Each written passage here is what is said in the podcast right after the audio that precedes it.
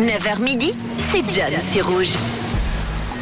Et l'info du jour de ce mardi 10 janvier, c'est une amélioration. Hier, on parlait d'une invention, d'une innovation avec le premier iPhone qui sortait il y a 16 ans et qui avait été présenté par Steve Jobs le 9 janvier 2007. Mais bien avant cette apparition, le monde vivait très bien.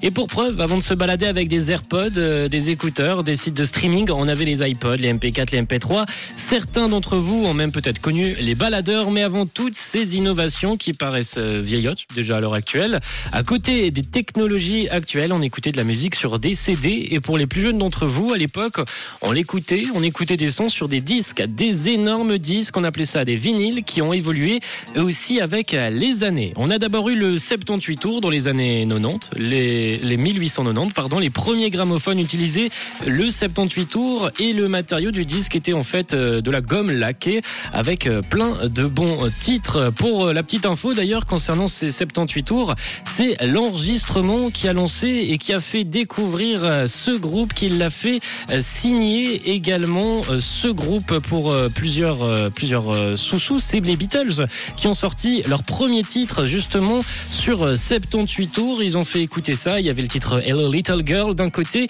et Till Where Was You de l'autre. Il avait été pressé au magasin d'Oxford Street à Londres et présenté en 62 par Brian Epstein, manager des Beatles, au producteur George Martin qui signa immédiatement immédiatement ce jeune groupe très prometteur. Et d'ailleurs, ce disque, ce vinyle, a été vendu aux enchères pour euh, à peu près 100 000 euros. Mais en vrai, à cette période, on ne vendait plus de 78 tours. Le monde était déjà passé aux 33 tours et même aux 45 tours depuis la fin de la guerre.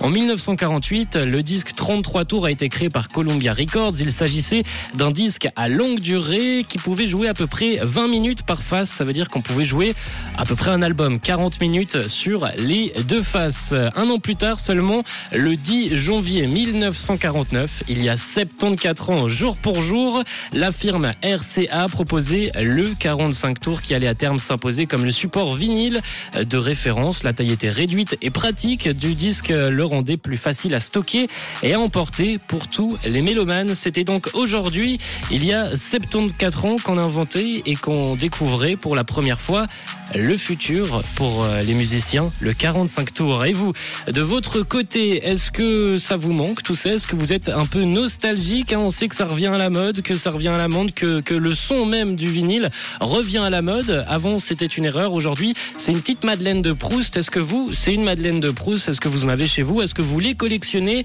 Comme par exemple euh, les fans d'Adèle Parce qu'Adèle a sorti un vinyle il y a quelques mois, on s'en souvient. Elle avait créé un peu, un peu la polémique en vidant tous les stocks disponibles de vinyle. Ça avait créé quelques perturbations dans le monde musical pour la sortie de disques. 079 548 3000. N'hésitez pas à me partager vos vinyles. On a Laetitia qui me dit oublie pas les cassettes. C'est vrai que les cassettes aussi, c'était sympa, mais c'est encore un peu plus récent que les vinyles. Les cassettes, une belle époque également. 079 548 3000. Partagez-moi vos vinyles, vos collectors sur Rouge. On est ensemble jusqu'à midi avec Pink pour poursuivre cette heure. Belle matinée, 9h28.